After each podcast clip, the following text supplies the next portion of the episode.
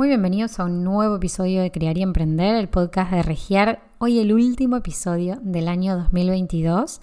Y no importa cuando estés escuchando esto, este episodio te va a servir para poder hacer una revisión anual o una revisión mensual, dependiendo de la época del año que te encuentres, y para poder planificar, sea el año que viene o sea tu próximo trimestre, tu próximo mes. Me parece que este episodio tiene muchísimo para aportar a cualquier persona que esté buscando generar un poco más de orden en su rutina y en su planificación estratégica de negocio. Entonces, como dije antes, estamos en el último episodio del 2022, episodio número 56, que no me lo creo ni yo realmente. Estoy muy feliz porque el año que viene, a principio de año, no me acuerdo todavía si fue enero o febrero, después lo voy a revisar, se cumplen dos años de este podcast, que para mí fue un gran proyecto, eh, quería hacerlo a toda costa. Me encantaba la idea de, tener un espacio donde pudiese hablar de mis aprendizajes, compartir información interesante y sobre todo compartir también con otras personas, que eso no fue lo que hice en un inicio, pero que sí se, sabía que era un proyecto a futuro a cumplir cuando me sintiera un poco más relajada, distendida, más en mi zona de confort, vamos a decir, con esto de grabar y de hacer entrevistas. Y si lo ven así, el podcast ya de por sí nos da muchísima información de cómo eh, planificarnos, ¿no? De que era un proyecto a futuro, de que era un proyecto que, me hacía mucha ilusión y que gracias a la planificación, gracias a marcarme metas, gracias a, a la constancia sobre esa planificación y a revisar ese plan que tenía marcado como un boceto, pude lograr y lo pude llevar a cabo en cada año. En este episodio entonces vamos a hablar de esa revisión anual del 2022 y de la planificación para el 2023.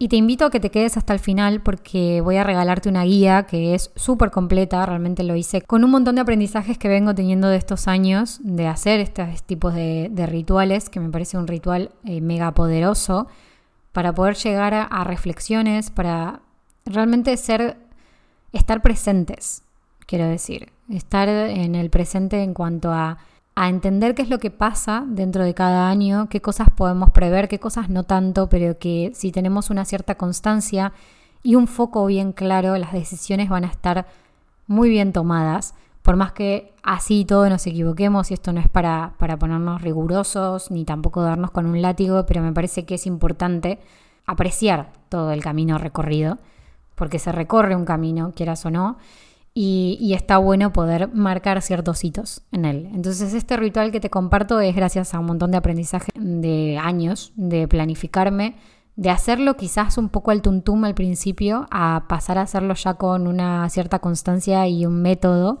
Y, también a, a, mucha formación, porque realmente leo libros todo el año de productividad y de planificación que me ayudan un montón a poder hacerme preguntas cada vez más incómodas que me sirvan justamente para desafiarme a hacer mejor las cosas, a poder mejorar mis procesos y, a mejorar la, calidad de vida que quiero lograr realmente. Voy a dar inicio a este episodio, pero no sin antes presentarme. Mi nombre es Julieta Pelicioli, no me acuerdo si lo dije antes, pero bueno, si estás recién escuchando este podcast, nunca lo habías escuchado, me quiero presentar, mm, soy la fundadora de Regiar y me dedico a ayudar a dueños y dueñas de negocios con agendas colapsadas a crear una estructura digital simple que los ayude a liberar tiempo y seguir creciendo gracias a tener la tecnología como aliada y no como una fuente de agotamiento, sino que más bien para generar ese bienestar diario, para poder crecer. Esto lo hago a través mm, de consultorías, de servicios específicos personalizados con mis clientes como Project Manager Digital. Así que si escuchaste alguna vez eso, se trata de esto. La organización de negocios, procesos, crear sistemas y gestionar equipos. Ahora sí, vamos a iniciar con el episodio de hoy. Bien, este episodio se va a dividir como en tres partes. Una primera parte en la que hago un poco una reflexión de lo que yo encontré en mi revisión anual, pero más que nada no, no en lo que encontré en la revisión en sí, sino en lo que me sirvió para lo que me sirvió a mí haber planificado este 2022 a conciencia y por cada trimestre. ¿Por qué empiezo por acá? Empiezo por acá porque así te vas a dar una idea de, de cómo lo esquematizo yo de cómo lo, de cuál es mi mirada con respecto a la planificación. Y cuando descargues la guía te vas a poder fijar que, justamente estas preguntas están como bastante más detalladas en la guía. Y aparte yo te voy a ir entregando también una serie de correos que voy a enviar a las personas que descarguen la guía para que tengan más herramientas, pero desde la calma, desde el equilibrio y sin buscar la perfección en esa planificación. Este año realmente fue un año que necesitaba específicamente hacer una planificación para, para, poder sentirme con más tranquilidad y que las cosas iban a, a, suceder, ¿no? Lo que me proponía iba a suceder. Lo que por lo menos estuviese a mi alcance y con lo que pudiese accionar. Entonces, realmente hay varias decisiones y cuestiones personales, pero puntualmente el dejar de hacer cosas y tener tiempo para encargarme de asuntos personales, hacer una planificación del cambio que estaba teniendo la agencia, porque para quien no sepa, la agencia en su momento era una agencia de marketing digital. Cuando nació, hacía sobre todo gestión de redes sociales, estrategia para redes sociales, ads, eh, consultorías para redes sociales, o sea, todo lo que tuviese que ver con marketing digital enfocado en contenidos para redes sociales. Eso era puntualmente a lo que se dedicaba la agencia en un primer inicio. Y la realidad es que con el tiempo lo tuve que ir cambiando, me fui dando cuenta de que los clientes me estaban pidiendo otro tipo de servicios y por eso fue que decidí hacer ese cambio de agencia de marketing digital a una agencia de organización digital, de gestión de proyectos. Y eso requiere de un montón de cuestiones a tener en cuenta, ¿no? Sobre todo a la hora de enfocarse a diseñar un nuevo servicio.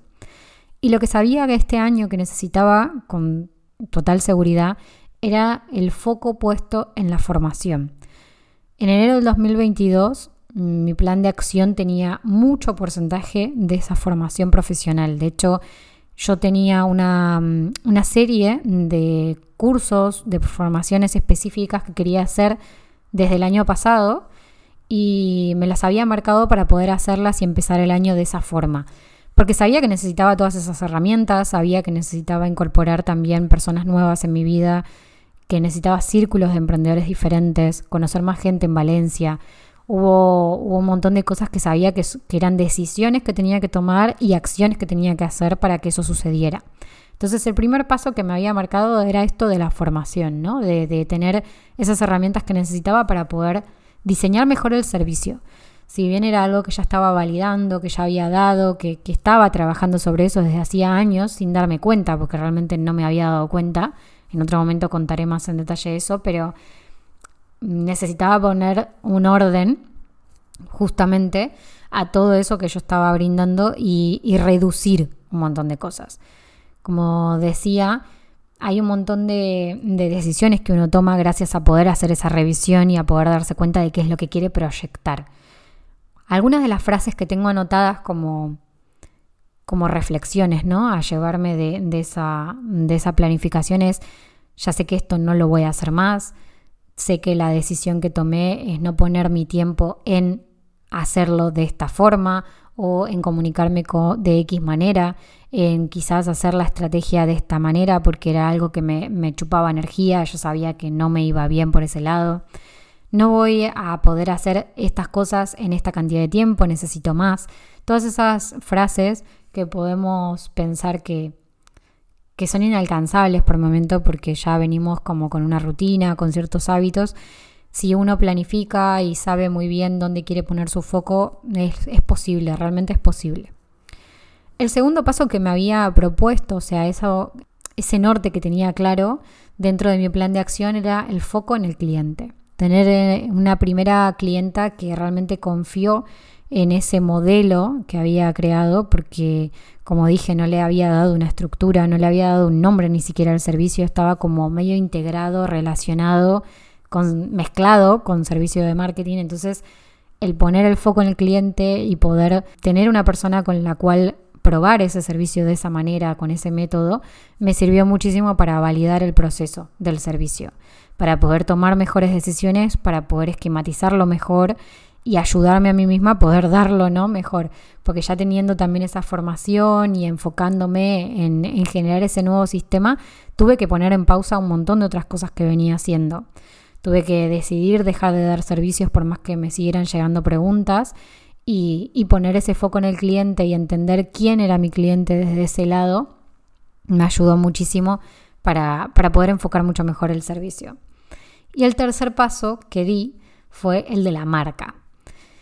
Comunicarlo a nivel externo, eso fue un montón y sigue siendo, porque de hecho hubo un cambio en la web, pero mm, faltan todavía un montón de cambios que hay que hacer. Pero por eso es que digo que el valor de la planificación es tan potente, porque lo primero que, había definido a final de año fue cambiar el, hacer el rebranding de la marca, porque tenía una marca que ya no me representaba, porque tenía que crecer, porque tenía que profesionalizarse y de a poco se fue, fue sucediendo. Comunicarlo a nivel externo involucraba un cambio de comunicación, de conexiones, de la web, del podcast, del tipo de episodios que quería comunicar también. Ya había realizado este, este rebranding el año anterior, pero todavía no estaba completo para poder darlo a conocer. Entonces, mm, todo acompaña a ese cambio toda la estrategia de comunicación tenía que acompañarlo y de hecho todavía faltan cambios dentro de la a nivel marca, dentro del nombre de la agencia, hay un montón de cosas que tengo que todavía cambiar. Por eso es que el plan no era solamente para un año y por eso es que digo que mi planificación es tan importante. Porque realmente si yo me lo hubiese propuesto hacer todo este cambio en un solo mes, hubiese sido imposible, inviable. Lo que hice fue poder poner el foco en estos tres puntos en mi plan de acción y decidir cuándo era el momento de hacer cada cosa y de a poco ir llevándolo. Esto que te estoy dando son tres ejemplos solamente de la claridad que puede aportar realmente una planificación, de lo que a mí me llevó a decir, bueno, a ver, estos son tres focos en los que tengo que centrarme este año. ¿Cómo los voy a implementar? ¿En qué momento va a suceder? qué cosas tienen que suceder para que estos focos, estos nortes que yo estoy poniendo, estos objetivos que me estoy marcando, realmente lleguen a buen puerto o por lo menos me empiece a acercar hacia ellos, porque entiendo que algunos de estos objetivos no eran solamente anuales, sino que quizás me vayan a llevar más tiempo. Entonces, lo que te quería dar era estos tres ejemplos, más que nada para que tengas una idea de qué es lo que puede pasarte cuando hagas la planificación. Pero antes de hacer esa planificación te invito a que hagas una revisión. La revisión lo que te va a aportar es la visión, el panorama general de dónde estás situado hoy en día, qué es lo que sucedió este año, qué cosas tenés que celebrar, qué cosas lograste que ni siquiera estaban previstas, si nunca hiciste una planificación más aún todavía, y sobre todo qué cosas son las que podés mejorar para que realmente se cumplan objetivos que querés proponerte para el año que viene. Entonces, la primera pregunta que tengo marcada es, ¿qué fue lo más significativo en tu año? Y lo que te invito a hacer es a buscar esa información. Sé que muchas personas ante esta pregunta ya simplemente lo primero que les va a venir a la cabeza es, no sé dónde buscar esa información, porque nunca me organicé, porque nunca hice un calendario, porque no tengo ni idea de dónde sacar esos datos para la revisión del año. Si yo no tengo ni, ni una agenda, ¿cómo voy a hacer? Entonces, acá te voy a dar una serie de fuentes que puedes aprovechar para, para poder hacer esta revisión y para poder detectar mes a mes, te invito a hacer un mes a mes, cuáles son esos grandes hitos del mes. ¿Dónde puedes buscar esa información? Google Calendar, si usas Google Calendar, agenda de papel, si usas agenda de papel, revisión anual, si tenés una revisión mes a mes, o sea, revisión mensual en realidad, un journal, si haces este tipo de prácticas, si tenés este tipo de rituales. Y si no tenés absolutamente nada de todo esto, te invito a que busques notas del teléfono, si hiciste alguna vez algunas notas. Ahí vas a tener muchísima información y donde más vas a tener información es en tus fotos del teléfono y en las redes sociales. Revísame todo Instagram para encontrar esas, esa información, esos inputs que realmente tenés eh, muy marcados durante todo el año qué es lo que fue pasando mes a mes. Anota todo lo que tengas, anota esas cosas que son importantes, cosas que ni siquiera, seguro, ni siquiera te vas a acordar que sucedieron. Entonces, te invito a hacer ese tipo de, de revisión primero como un panorama general de cada mes. Anota algunos hitos, algunas cosas que no te gustaron, cómo te sentías. Vas a ver que sobre todo con las fotos es muy fácil acordarse de las situaciones que nos pasaron. Entonces, en la revisión anual lo que nosotros vamos a hacernos es básicamente tres preguntas. Esto viene de la retrospectiva, viene de metodologías ágiles, si alguna vez lo escuchaste, si no, no importa. Lo importante es que te quedes con esto. Lo primero es esos hitos que tuvimos. Es qué es lo que sucedió, qué cosas estoy celebrando, qué cosas eh, son quizás aprendizajes, fueron errores y, qué cosas realmente agradezco, ¿no? O sea, qué, qué es lo que estoy agradeciendo que sucedió este año. Y después son tres preguntas. La primera es, ¿qué me funcionó mejor? Acá podés definirme decisiones, estrategias, rutinas, alianzas, comunicación que hayas hecho que te funcionó, si estamos hablando en términos de negocio. ¿Qué cosas no funcionaron desde la observación y sin juzgar? ¿Qué cosas realmente fueron malas decisiones que ves, hoy en día con perspectiva que tomaste mal? Pero solamente para poder aprender de todo eso es muy bueno tener ese tipo de anotaciones para en un futuro no volver a repetir y aparte las vamos a usar. ¿Y qué te llevas al próximo año? Esta pregunta también es muy poderosa porque con todo eso que acabas de ver, ¿qué es lo que te vas a llevar? Vas a ver que en la guía tenés, vas a tener distintas secciones dentro de la revisión que vayas a hacer anual. Estas secciones se van a dividir no solamente por las cuestiones personales, sino que también sobre todo muy enfocado en negocio. Por eso es que te invito a hacerla. Yo de lo que tiene que ver con más personal y demás, seguramente te, te aporte cosas en lo que tiene que ver con los correos que te van a llegar con la diaria, pero quiero que te centres primero en mirar esas preguntas, primero hacer una lectura completa de esas preguntas y después empezar por cada sección si querés a responder las que te inviten a responder.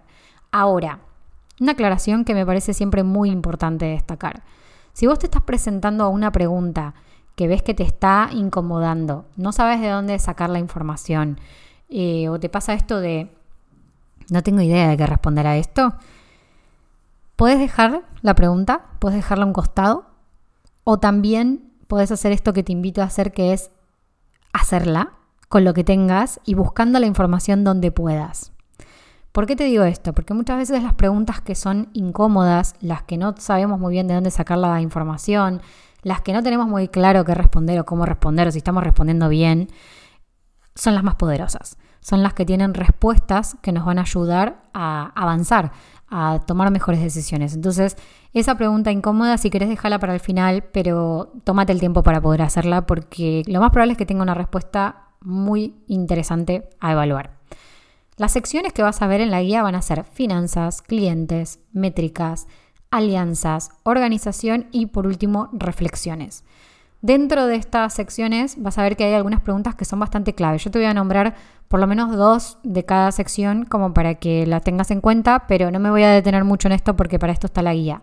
En lo que tiene que ver con finanzas, vas a tener preguntas como por ejemplo cuál fue tu facturación anual, cuál fue la facturación por cada una de las líneas de servicio de productos que vendes, cuál fue el servicio o producto más rentable realmente este año para que detectes cuál tenés que quizás potenciar el año que viene o a cuál le puedes sacar más provecho, cuál puedes volver a rediseñar y también ser conscientes de cuáles vas a eliminar.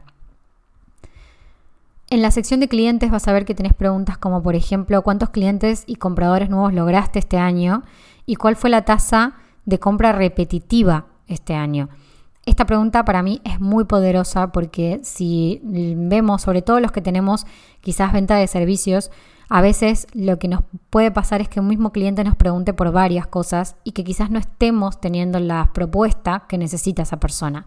Eso es muy interesante para poder diseñar nuevos servicios. Entonces, esta sección está muy buena para poder detectar ese tipo de oportunidades.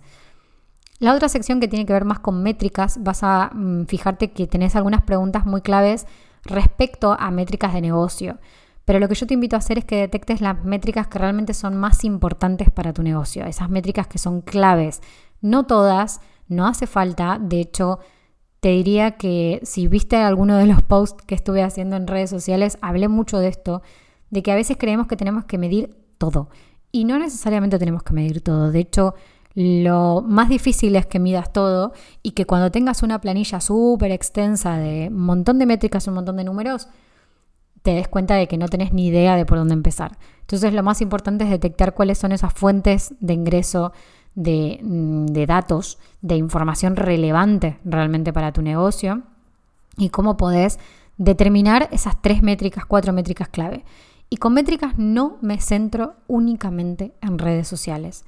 Eso va a depender mucho del negocio, pero no me centro solamente en eso. Eso quiero que, te lo lleves y que, y que entiendas que obviamente que las redes sociales son muy buenas para poder medir cuáles son los resultados, qué es lo que está llegando y demás. Pero también depende mucho del negocio, de dónde vienen tus clientes, dónde te encuentran, cómo te conocen y entender que las redes sociales no son tu negocio y que son una parte solamente de la estrategia, está bueno para saber que hay otras métricas que las tenés que detectar para saber cuáles son las más importantes para poder medir. Después hay una otra sección que tiene que ver con la organización, o sea, cómo fue tu gestión del tiempo este año. Si tenés un calendario genial, porque lo vas a poder ver mucho más en detalle, vas a poder identificar cuáles son esos días que quizás no tenés tanta energía, qué, qué meses son los que estás más bajo de esa energía, qué meses estás más arriba, entonces también vas a poder jugar para tu planificación del año con esa información para poder crear una, una planificación anual mucho más estratégica en lo que sos vos y cómo funciona tu día a día.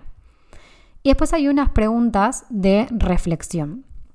Estas preguntas más de reflexión tienen que ver con un análisis, vamos a decir, eh, de todo lo que acabas de decirme con esta información, de todo lo que...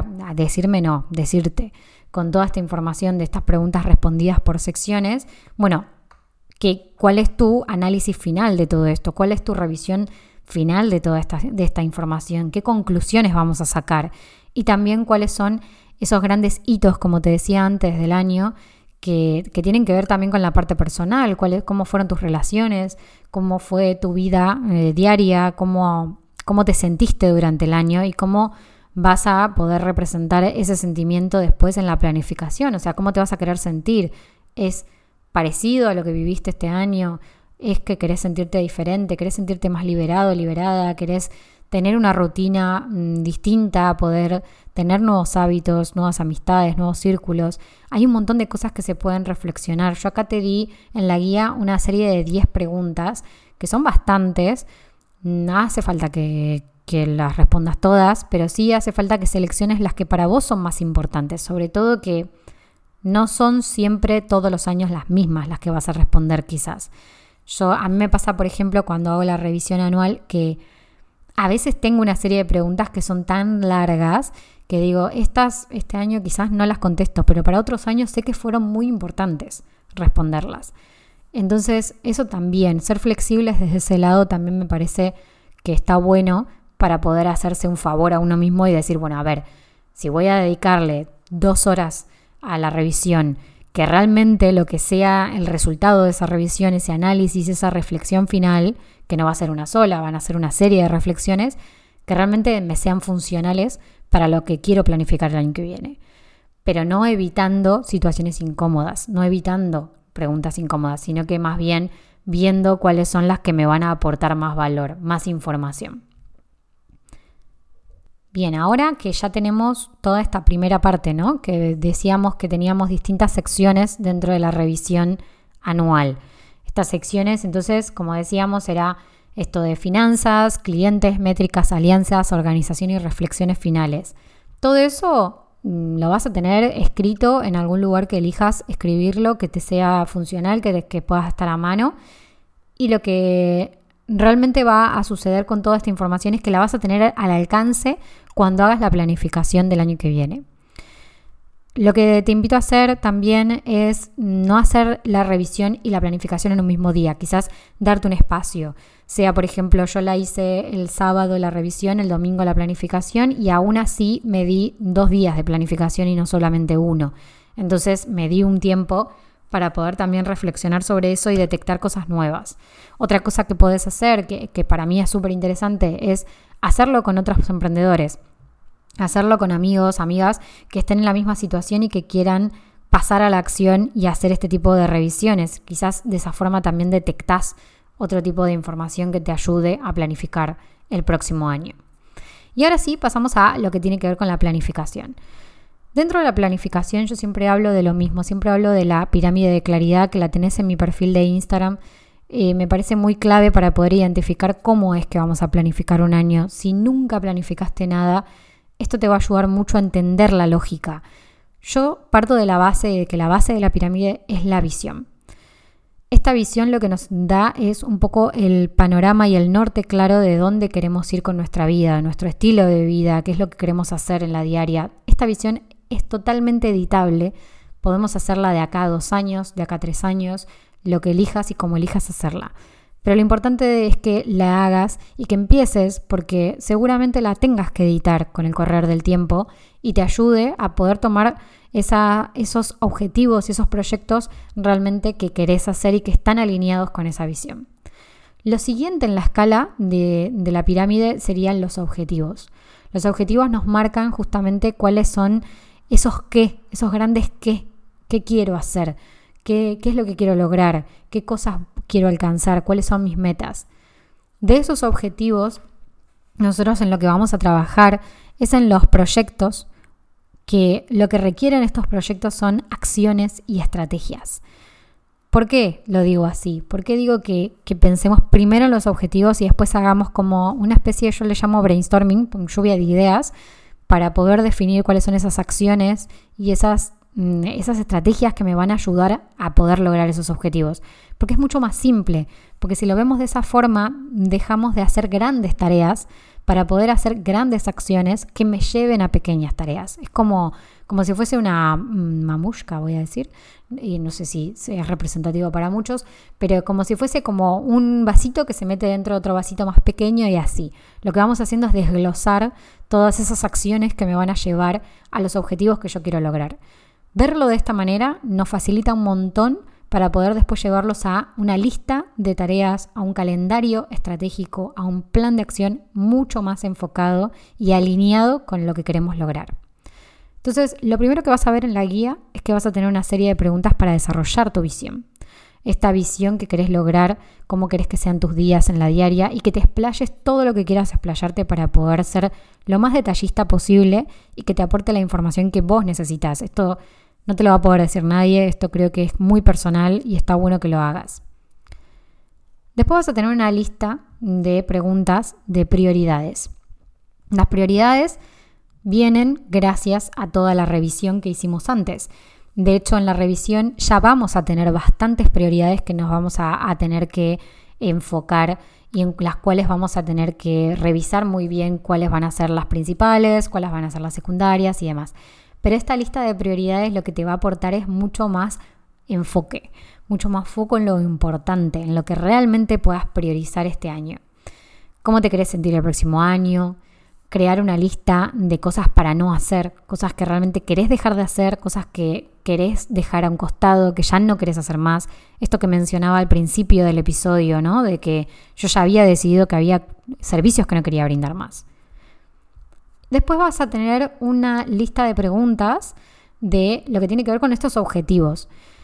Que cuando veas la lista de preguntas de los objetivos vas a ver que no hay un diseño específico. Yo no te marco que a los hagas como objetivos SMART, pero sí que te preguntes, bueno, ¿cómo voy a saber si yo llegué a este resultado? ¿no? O sea, ¿qué, qué me va a dar la métrica o no te digo la métrica, pero qué indicadores claves voy a tener que me digan yo este objetivo lo logré? Eso sí es importante. Pero estos objetivos te diría que escribas. Escribí, escribí, escribí, respondí las preguntas y escribí todo eso que te querías proponer, que te querés proponer para el año que viene. Después vas a hacer como un desglose de, mm, del 1 al 10, del 1 al 20. La realidad es que con 8, 10 objetivos, depende de lo grandes que sean, está más que bien para un año. Piensen que tenemos eh, tres eh, meses en los que podemos planificarnos y nos planificamos por trimestre y que la verdad es que no podemos llegar a cumplir 18.000 objetivos todos juntos. Entonces, con que tengamos hasta 10, diría, está más que bien para, para plantearnos un año. Sobre todo si no planificamos nunca, está bueno empezar por ahí. Y después de eso, sí, lo que vamos a hacer es pasar a este plan de acción. En el plan de acción, dentro de la guía, tienen dos preguntas que son muy poderosas y creo que son las preguntas que se tienen que hacer todos los meses para poder pasar a, un listado a un listado de gestión de estos proyectos, a entender cómo es el funcionamiento, cómo hago para que yo llegue a esos objetivos, cómo hago para generar ideas para generar para llegar a esos objetivos. Entonces, esas dos preguntas Cuando las leas sé que por ahí parecen un poco simples, pero en realidad son muy poderosas para poder lograr esos resultados que querés lograr. Y eso que respondas a estas preguntas van a ser los proyectos y las tareas que tenés que cumplir, que tenés que desarrollar, que tenés que accionar durante cada mes en el año para que puedas llegar a esos objetivos. Pensémoslo así y esto me parece una frase, o sea, una forma de reflexionar sobre este tema que me parece que es muy esclarecedora, que sería entender que el mail que estás mandando hoy a ese posible cliente es funcional a un proyecto más grande y a un objetivo mayor. Es ese qué vas a hacer en la diaria, es ese cómo que vas a accionar en tu proyecto y es ese por qué o para qué estás haciendo lo que estás haciendo. Entender que no hace falta que estés mirando tus objetivos todos los días, sino que toda esa lista de acciones, de estrategias y de, de esa lista de acciones y estrategias salen las tareas, van a tener un propósito mayor y que es lo que vas a ver todos los días. No hace falta que estés mirando esos objetivos en la diaria preocupándote por llegar. Todo lo contrario. Esos objetivos creo yo que los tenés que ver una vez al mes, eh, una vez por trimestre si querés. Creo que una vez al mes es más que suficiente como para poder entender en dónde estás enfocándote y si estás realmente enfocado en eso pero no hace falta estar presionándose constantemente con esos objetivos que nos marcamos a un inicio del año o a un inicio de trimestre. Más bien me parece que seguir estos paso a paso, este desarrollo del proyecto y de las tareas que lleva ese proyecto, está bueno para descomprimir en el diario qué es lo que estoy haciendo, por qué estoy haciendo esto, realmente tengo que estar haciendo esto. Esas preguntas se responden solas. Vas a ver que en la guía tenés ese paso a paso. En este plan de acción lo que vas a definir entonces es bajar esa información a un lugar que si sos muy visual, te recomiendo que lo hagas visual y que puedas tener una herramienta, sea un Excel o sea Notion o Asana, lo que necesites tener donde te dé un panorama general de todo tu año, donde puedas ver cuáles son los objetivos del trimestre en los que te vas a enfocar, sobre todo si querés, te invito a hacer el primer trimestre, para que tengas el foco puesto ahí y que en febrero empieces a organizar el siguiente trimestre. Objetivos del trimestre, productos y servicios que vas a vender en ese trimestre, qué lanzamientos y promociones especiales vas a hacer en el caso de que las hagas y cuáles van a ser tus fechas clave, tus fechas importantes. Todo esto, hago un asterisco acá, todo esto mezclado, absolutamente mezclado e incorporado con lo que tenga que ver con tu parte, digamos, tu vida personal. Porque están unidas, porque somos una sola persona y porque me parece importante también tenerlo en cuenta, si no, terminamos haciendo un plan de acción que no está alineado con realmente la visión que teníamos y con nuestro uso diario de, herramientas, de tareas, de gestión que tengamos de nuestra vida. Entonces, está bueno que también involucres y mezcles todo esto con la parte personal. Si tenés equipo, lo podés separar, puedes tenerlo en un apartado. Y si estás vos solo o sola, está bueno que lo tengas en un mismo lugar para que realmente lo veas, lo visualices, sepas dónde están tus enfoques en los meses o en los trimestres que estés planificando. Y por último, lo que te invito a hacer es un calendario, pasar todo esto a un calendario y a un gestor de proyectos en el caso de que lo uses. En la guía vas a ver algunas recomendaciones para quienes no usaron nunca un calendario, para no que, no los que no usaron nunca un gestor de proyectos, ahí hago como un par de consejos como para que puedan empezar a utilizarlos.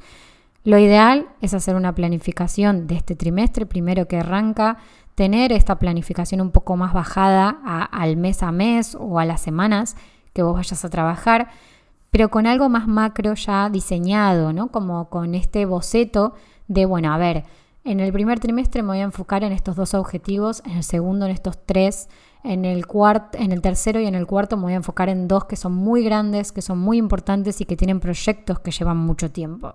De esa manera vas a saber, cuando veas todo el panorama general del año, sin abrumarte justamente, es para poder visualizarlo y tomar decisiones, si estás poniendo muchas cosas para hacer en un solo trimestre o si quizás podés sacar, poner modificar alguna cosa dentro de ese plan, de ese boceto que hiciste.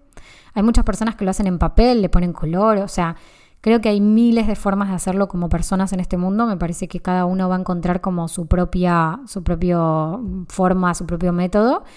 Y, está buenísimo que así sea. No quiero extenderme mucho más porque ya me fui a bastantes minutos en el episodio y no quería que se me haga tan largo, aunque lamentablemente se me hizo bastante largo. Pero, pero bueno, si tenés alguna consulta, si tenés alguna duda sobre este tema, si querés que lo planifiquemos juntos, vas a ver que en la guía vas a tener una propuesta para planificar juntas.